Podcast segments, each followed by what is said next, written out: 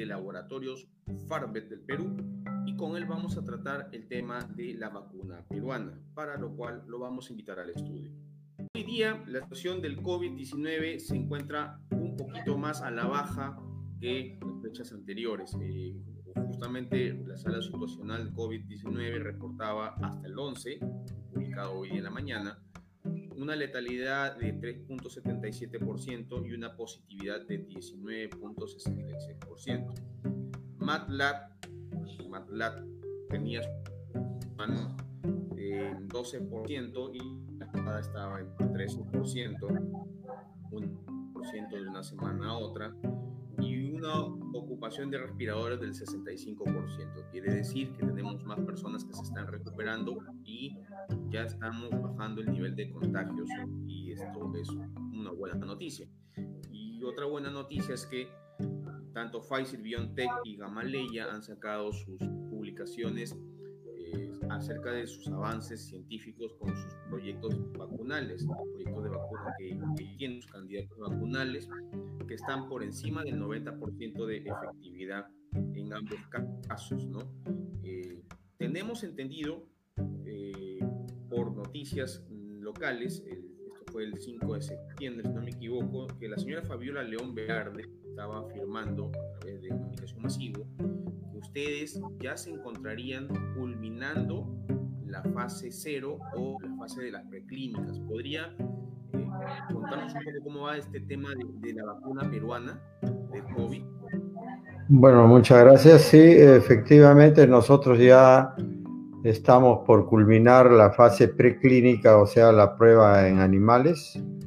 Eh, la demora ha sido debido a que el Perú y bueno, y en Sudamérica no se cuentan con eh, instalaciones para manejar eh, el virus del COVID eh, con animales. O sea, quiere decir esto, hacer inoculaciones en animales después de vacunados.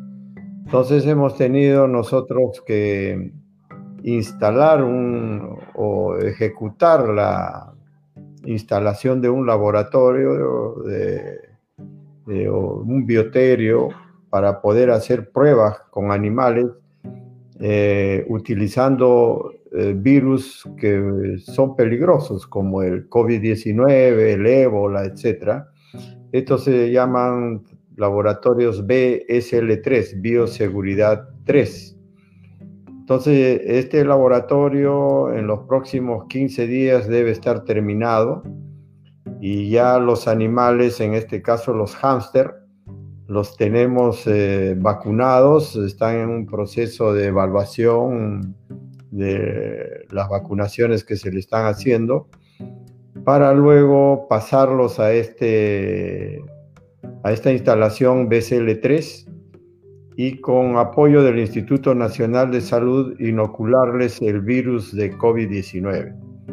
Eh, por supuesto, antes de haber eh, pasado a esta prueba final o examen final en animales, hemos tenido que hacer, eh, estar seguros de que la vacuna o las vacunas que estamos empleando eh, tengan una alta probabilidad de tener resultados eh, satisfactorios.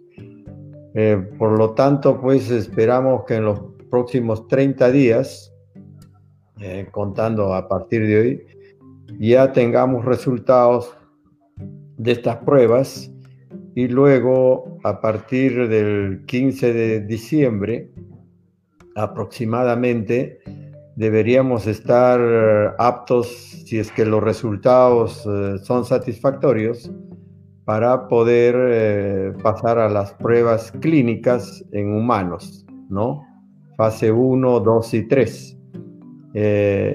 Estos serían, eh, estos serían las condiciones y etapas en las que estamos en este momento con las vacunas peruanas, que son tres tipos de vacunas.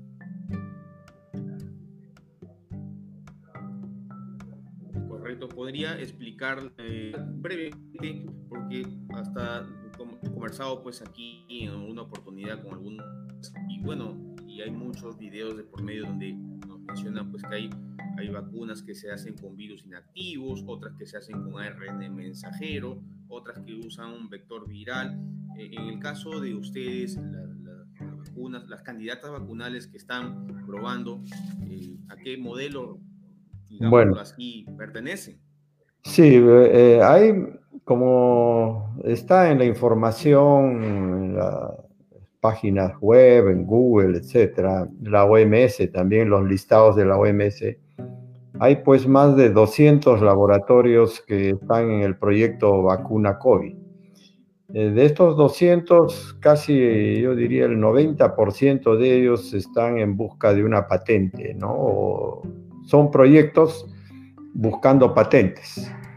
Eh, de estos 200 laboratorios, todos están buscando eh, procedimientos nuevos de vacuna. Y yo creo que este ha sido un grave error de la OMS, del haber permitido que en una pandemia que afecta gravemente a la humanidad y a la economía mundial, y sobre todo, pues, eh, cobrando miles de vidas en todos los países, colapsando la, actividad social, eh, familiar, bueno, en todo sentido, eh, pienso el que haber permitido que se haga este tipo de concesiones eh, ha sido un grave error, ya que las empresas y laboratorios dedicados a esta producción de vacunas lo están haciendo más que todo con intereses económicos, ¿no? Eh, se debería haber eh, optado por agrupar de estos 200 laboratorios a los científicos y jefes de laboratorios de que se logre una vacuna segura, de bajo costo, no patentable, de fácil aplicación y de rápida producción. Esto, con toda la experiencia y tecnología que hay en el mundo, se puede haber hecho como nosotros lo, hemos, eh, como son nuestros proyectos, ¿no? nuestros proyectos están en base a vacunas que ya han sido probadas en humanos eh, por muchos años. En el caso de la vacuna oral que tenemos contra COVID, es un modelo de vacuna que ya se ha usado más de 20 años en humanos con excelentes resultados y que hoy en día incluso la empresa Vaccine de Alemania eh, tiene un proyecto similar al nuestro y ellos se dedican más que todo a usar este tipo de vacunas para terapias contra el cáncer, que en este caso es una salmonela totalmente inocua para el humano y es una vacuna que reúne las condiciones que le he mencionado anteriormente. Eh, nosotros nos hemos demorado en salir en avanzar nuestras etapas debido pues a que no tenemos eh, recursos económicos, lo estamos haciendo casi en un 95% financiado por nuestra empresa y, el apoyo de los investigadores de Cayetano Heredia, etc. Y estamos muy limitados ¿no? en todas las condiciones del caso.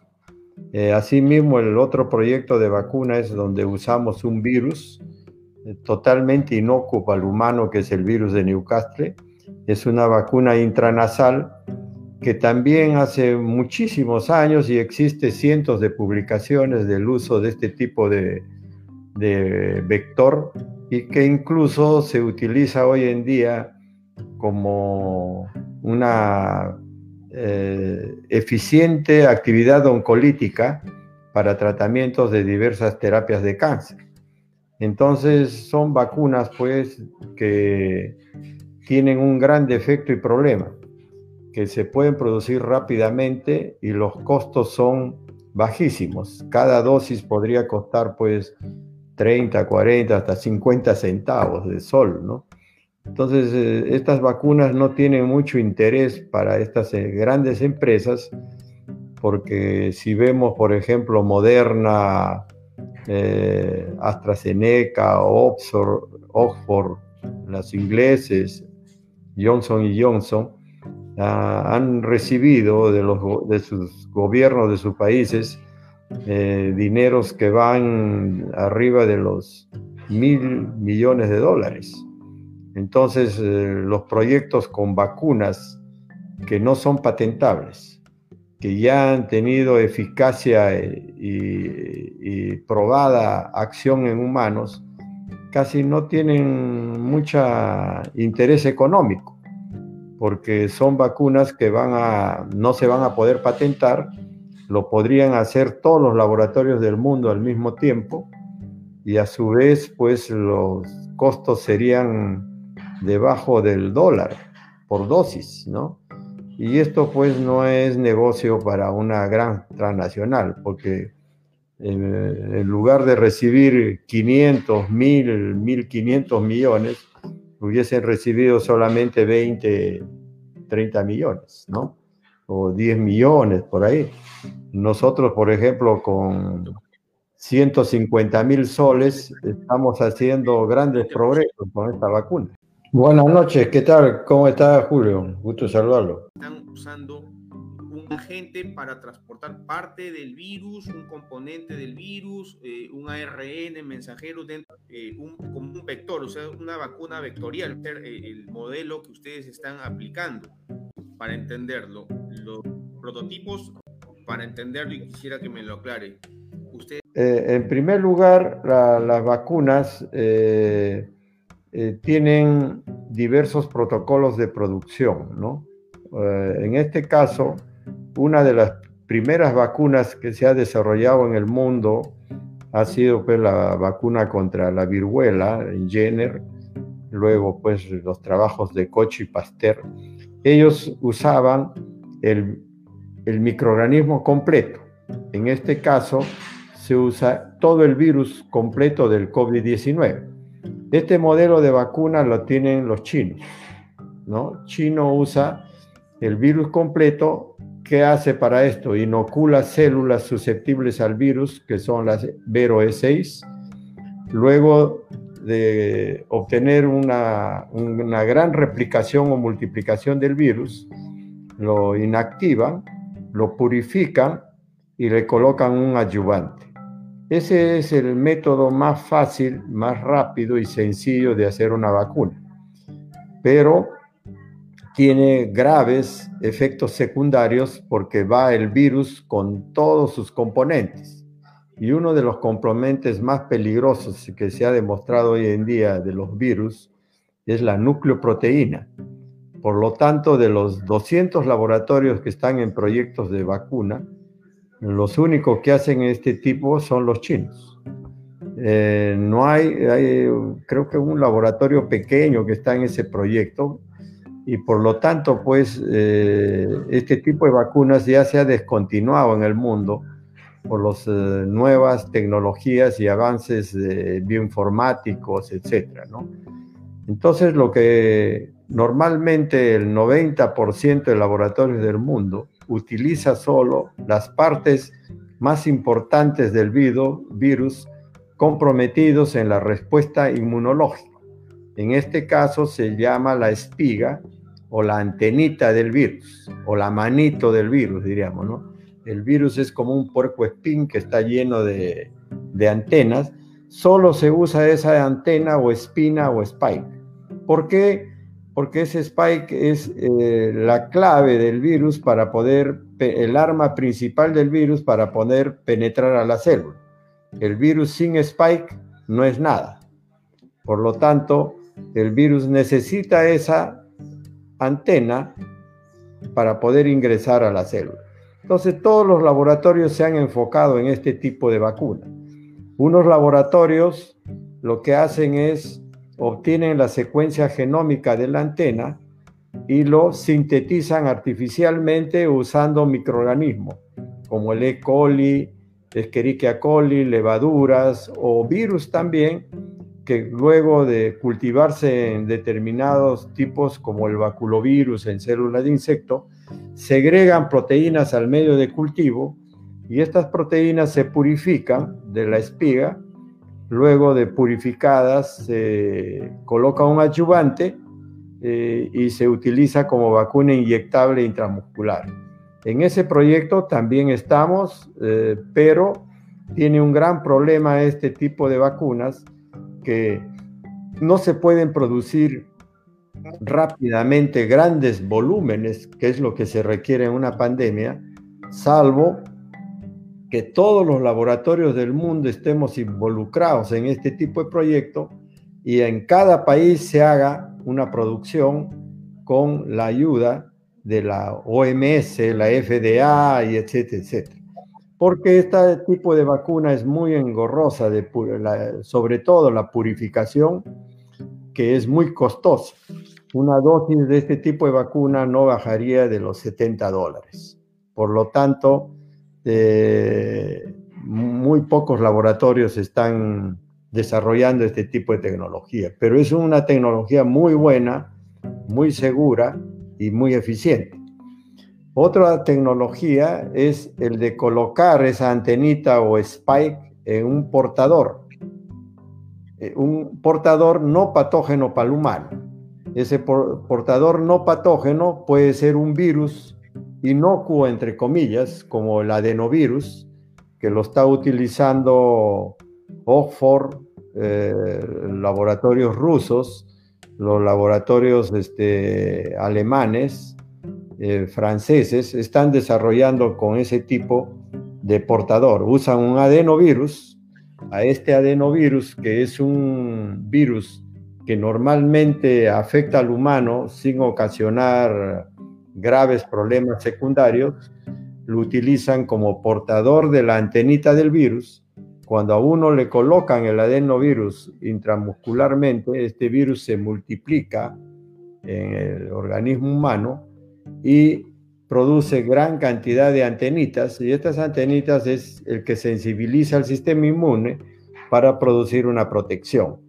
Uno de los grandes problemas de este tipo de vacunas es que los adenovirus, por ser virus que pueden afectar a los humanos, eh, se pueden recombinar. Si usted usa, por ejemplo, el Perú, trae la vacuna rusa, que usa un adenovirus humano, y trae la vacuna de AstraZeneca, que utiliza un adenovirus de mono, se pueden recombinar y ya no vamos a tener problemas por adenovirus por COVID, sino por adenovirus, porque cuando estos virus se combinan, pueden dar lugar a virus altamente patógenos, que ya se han dado casos y hay información bibliográfica. Por lo tanto, cuando un país apuesta por una vacuna adenovirus, debe elegir un solo laboratorio. Yo no puedo traer pues vacunas de adenovirus del laboratorio A, B, C y D, y poner a la población, a unos le va a poner el A, al otros el B, al otros el C, y cuando se tenga que revacunar, eh, va a haber una mezcla de vacunas con un perjuicio de la salud tremenda de las personas vacunadas. Por lo tanto, este es uno de los grandes peligros, el usar virus que pueden, eh, como portadores de los antígenos del COVID, que podrían mañana más tarde estar involucrados en otras enfermedades en los humanos.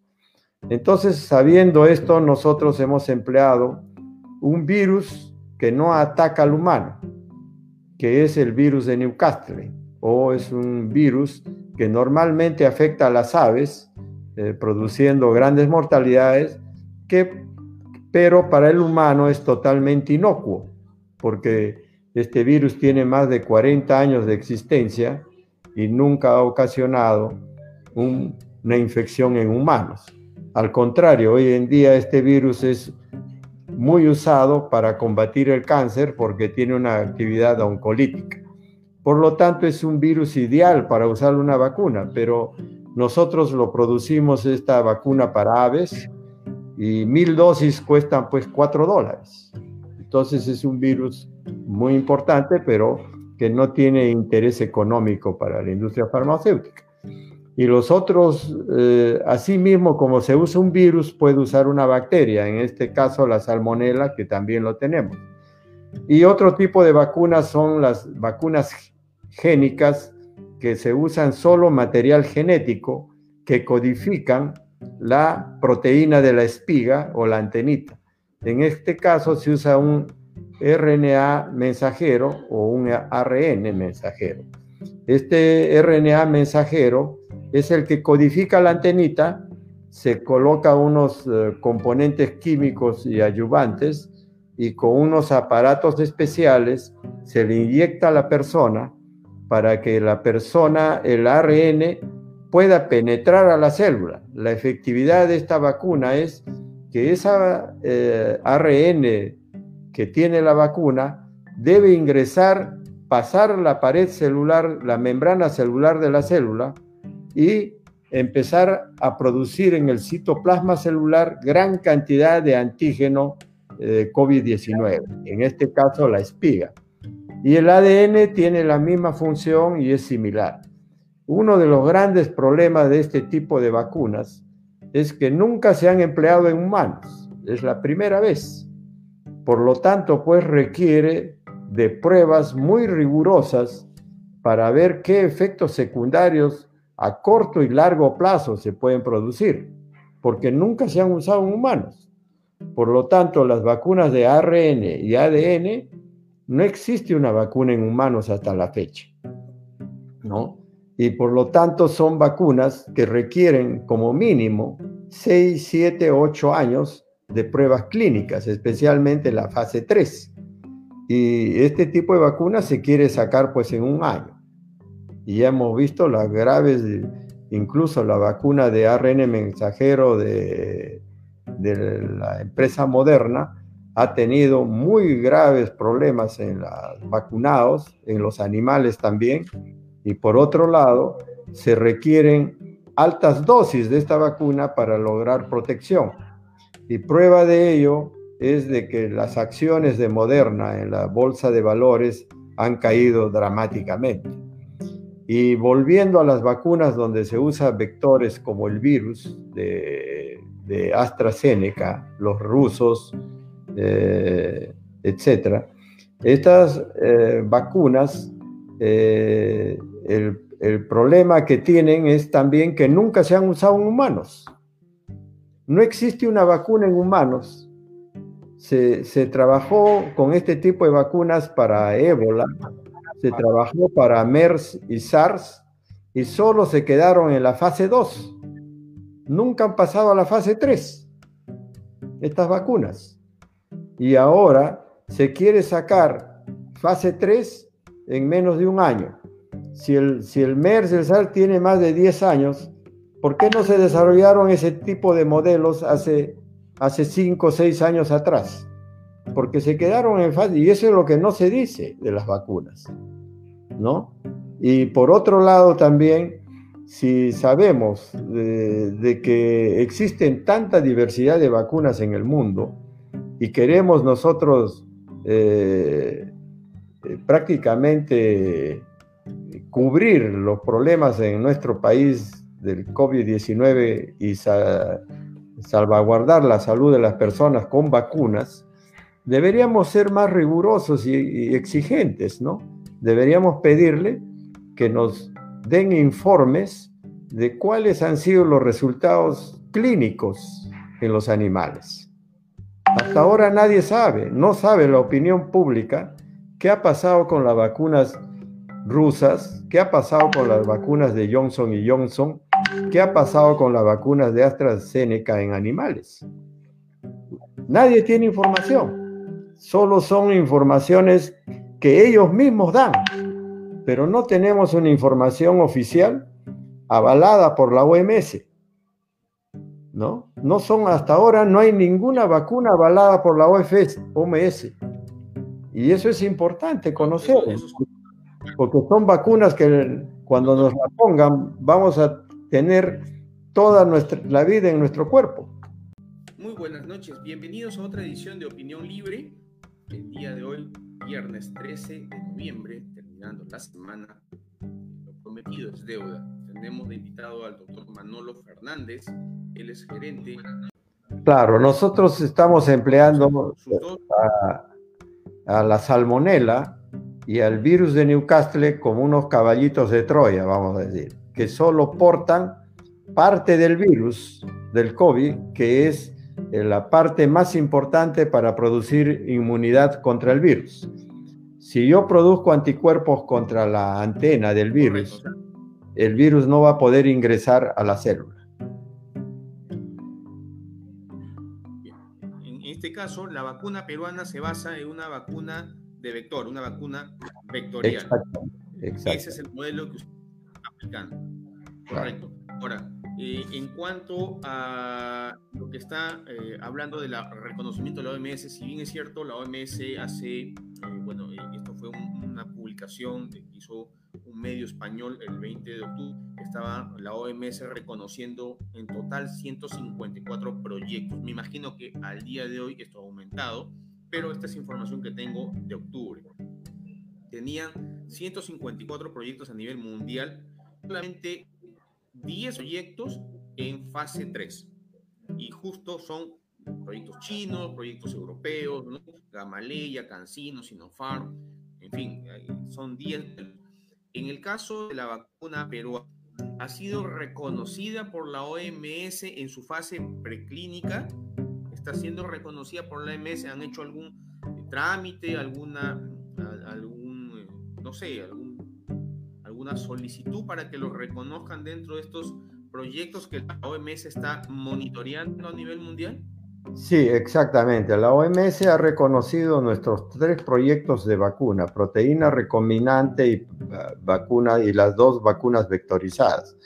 Para que la OMS reconozca un proyecto, hay que presentar evidencias avaladas por el Instituto Nacional de Salud y que al menos hemos tenido resultados satisfactorios en una de las fases preclínicas, esta es en la de ratones.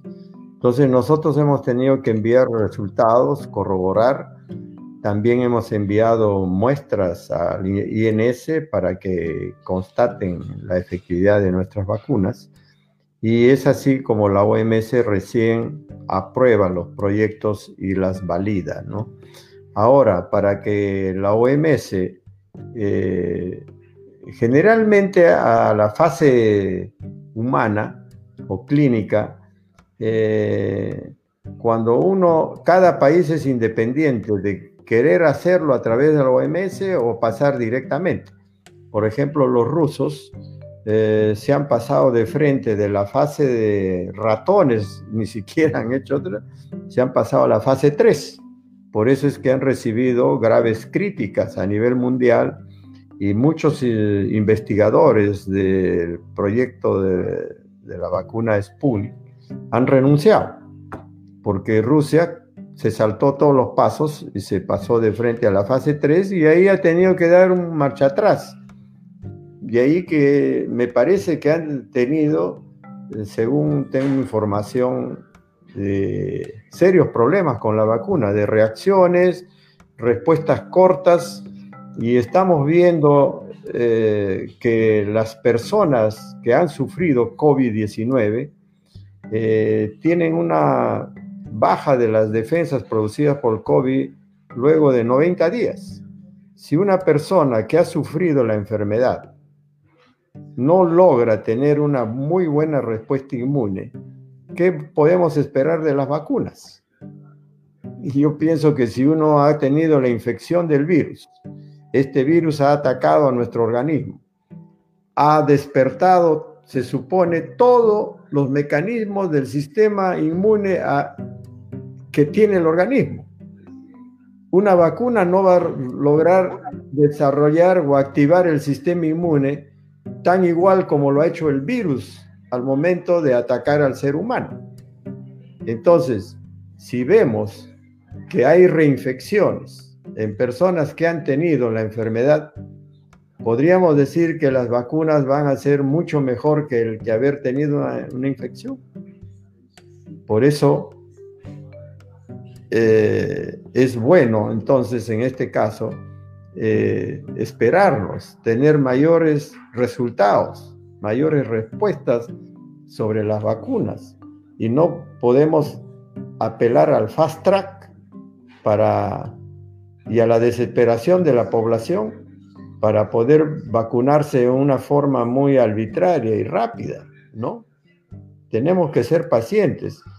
Es por esa razón de que yo opté en nuestro equipo de investigación por usar vectores como la salmonela y el virus de Newcastle que ya han sido probados suficientemente en humanos y que han dado excelentes resultados.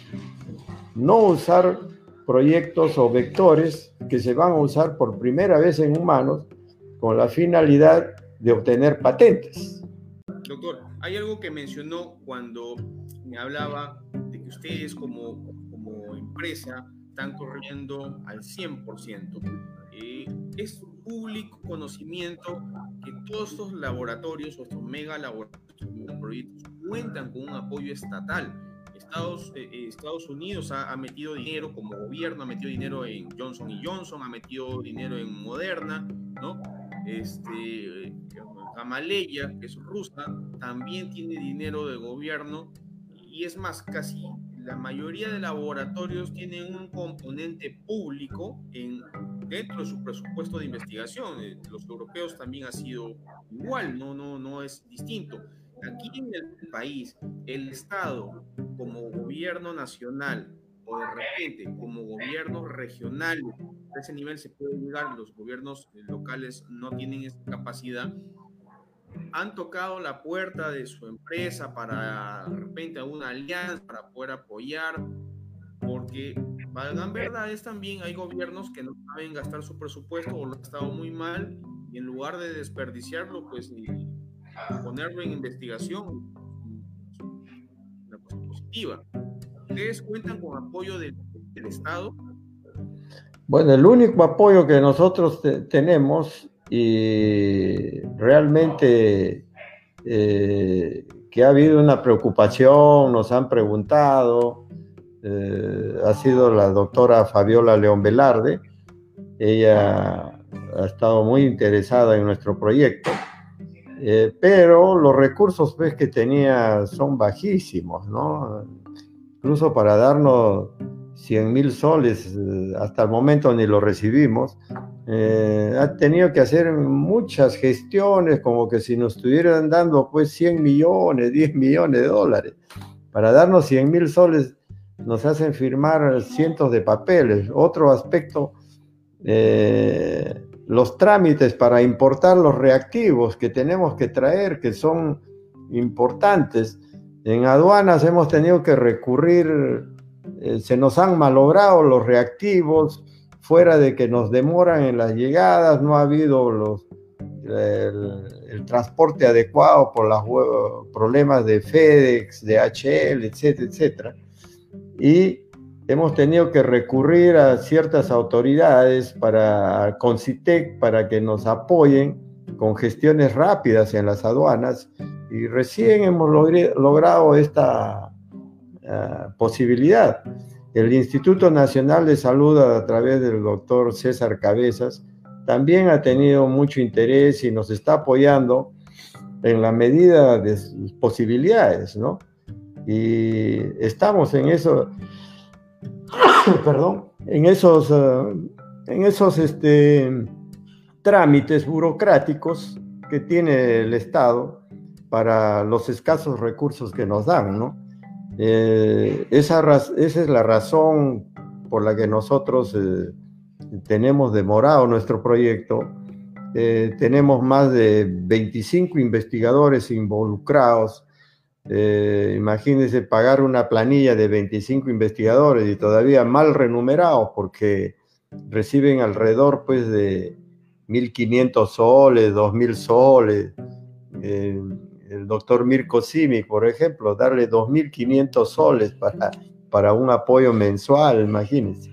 Entonces, este, son gente que prácticamente todos estos grupos de investigadores eh, se la juegan por el país, ¿no? Eh, voluntariamente, porque tienen que amanecerse, trabajamos a veces hasta 2 de la mañana, levantarnos a las 6, porque todos estos procesos eh, requieren dedicación, esfuerzo, leer bibliografía, la logística de proveedores.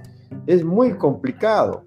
Y, aún así hemos recibido a veces críticas de que la vacuna peruana no puede ser, que aquí, bueno, de todo tipo, incluso de, la, de los organismos estos que, los comités de ética, son muchos comités de ética, nos han puesto más trabas que, que en, ningún, en ningún otro país, ni en Estados Unidos.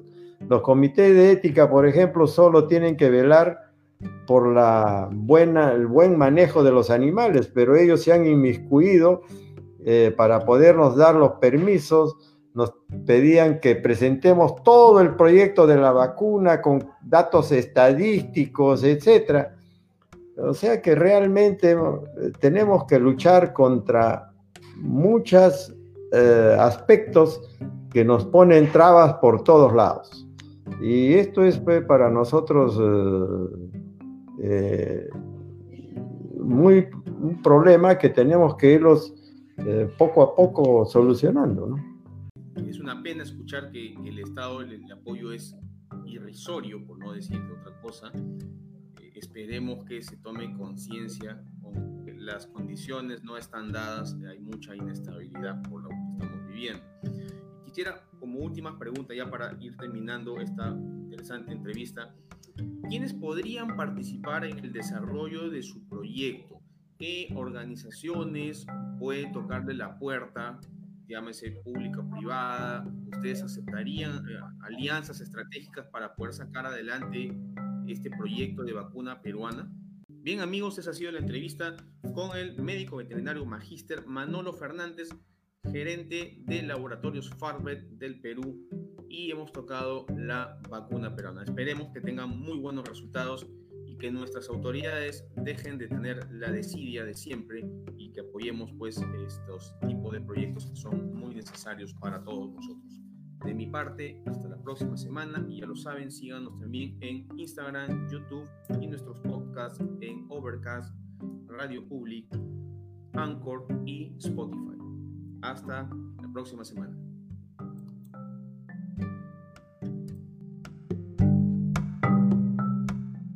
¿Eso cuándo lo podríamos saber, eh, señor Fernández?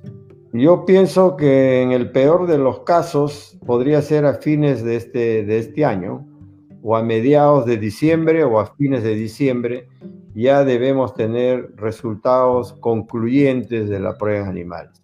Ahora, por haber utilizado dos vectores como el virus de Newcastle y la salmonela apatógena, que ya se ha empleado por más de 20 años en humanos, podríamos utilizar, en este caso, si es posible, usar un fast track, o sea, acelerar las fases 1 y 2, juntarlas y solo ver prácticamente cuáles son las dosis recomendadas, las respuestas inmunes, etcétera, porque ya son vectores probados en humanos que han pasado fase 1, 2, 3, incluso 4 y 5, porque ya tienen más de 20 años. Entonces, lo único que hemos hecho es cambiar el vector y lo que se requiere en este caso es ver si ese vector protege o no protege, nada más.